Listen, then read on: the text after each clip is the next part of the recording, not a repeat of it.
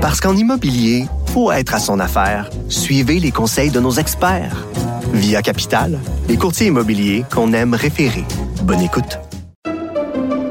Pendant que votre attention est centrée sur cette voix qui vous parle ici, ou encore là, tout près ici, très loin là-bas, même très, très loin. Celle de Desjardins Entreprises est centrée sur plus de 400 000 entreprises partout autour de vous.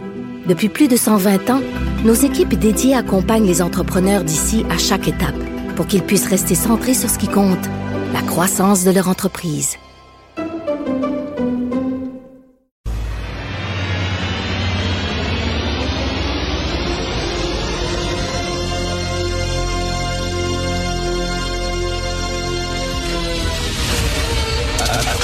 Attention, cette émission est laissée à la discrétion de l'auditeur.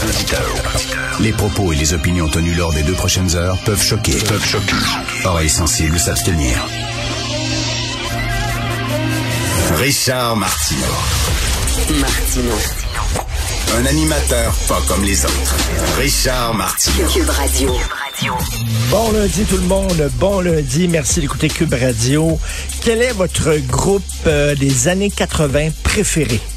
Quel est votre groupe préféré des années 80? Moi, c'est Omicron. Omicron, j'adore ça.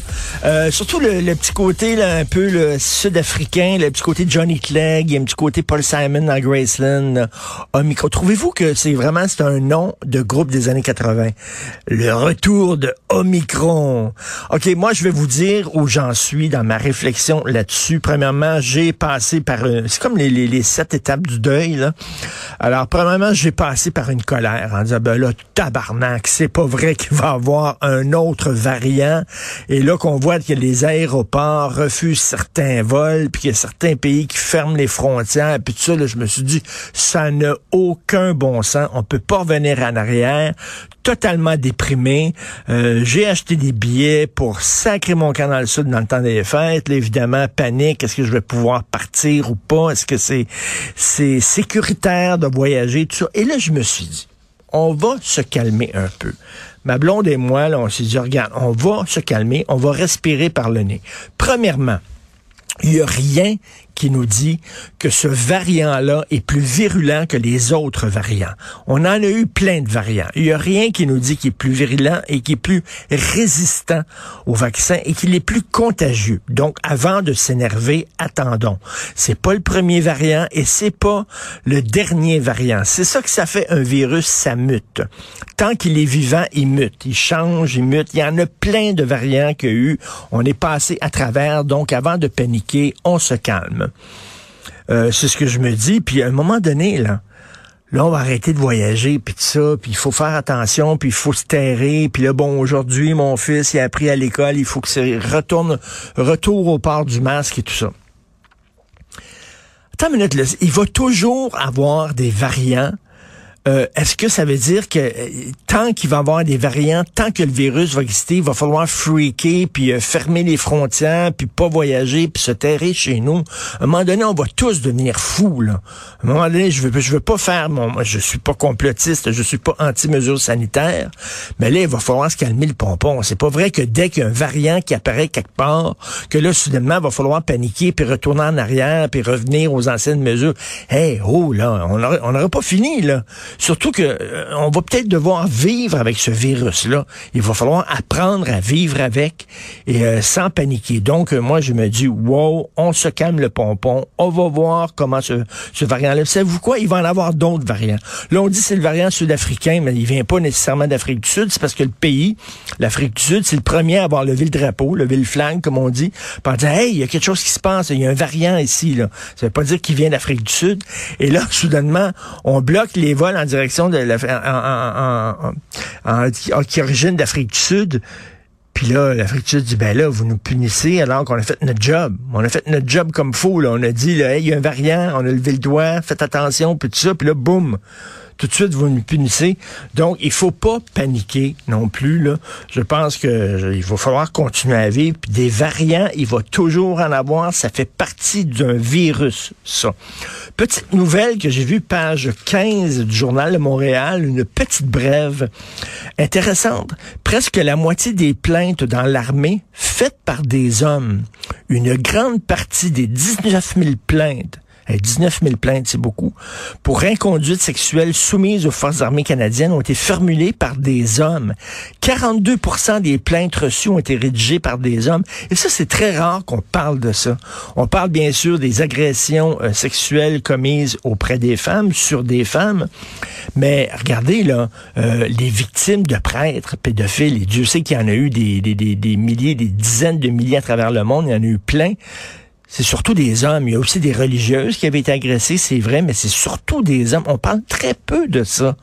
Que les hommes aussi sont victimes d'agressions sexuelles. On en parle peu. Quand on parle d'agression sexuelle dans notre tête, c'est des femmes. Mais là, la moitié dans l'armée, ce sont des gars qui ont porté plainte. Comment ça se fait qu'on n'en parle pas plus? Je trouve que c'est une donnée extrêmement intéressante, ça. Hey, euh, on va en parler bien sûr tantôt avec nos amis Thomas Mulcair, Jean-François Lisée. Je vais en parler lors de mon segment à LCN, mais hey, Dominique Anglade, elle l'a-tu bu le Kool-Aid woke? Elle l'a bu, le Kool-Aid woke, vraiment jusqu'à la lie. Là. C'est rendu, ils, sont en train de bumper Québec solidaire. Ils sont sur le terrain. Là, ils ont dit, regarde, on va arrêter, on, va même pas compétitionner sur le terrain identitaire puis tout ça francophone parce que euh, la CAQ occupe toute la place. Fait que là nous autres, on, va prendre notre trou, on va aller, on va aller sur le terrain de Québec solidaire. Et là c'est Québec solidaire qui va dire wow wow wow là, il y en a un de parti de gauche chez nous là. Qu'est-ce que vous faites là, vous autres? Là? Allez-vous-en. Donc, euh, alors, euh, mais sacré virage à gauche, ça va-tu pogner sans région? Hein, c'est bien beau là, pour la République indépendante du plateau. Ces gens-là euh, qui habitent au coin de Rachel et Rachel sont super contents du nouveau programme du Parti libéral. Mais en région, ce programme-là, très, très vert, sais, vert, c'est très beau, là, on se dit on est vert, on est pour la protection de l'environnement, mais est-ce que c'est une question de l'urne? Il y avait un parti vert au fédéral. Regardez, est-ce que ça scorait tant que ça, le parti vert au fédéral?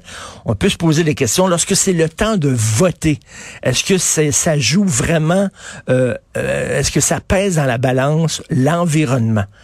La question peut se poser. Euh, on peut pas dire que la CAQ est un parti très environnemental et pourtant hein, ils ont eu des très bons euh, résultats euh, au, cours des élections. Donc, est-ce que c'est un, virage, c'est un très gros virage? J'ai très hâte d'entendre nos amis analystes Thomas et Jean-François euh, là-dessus.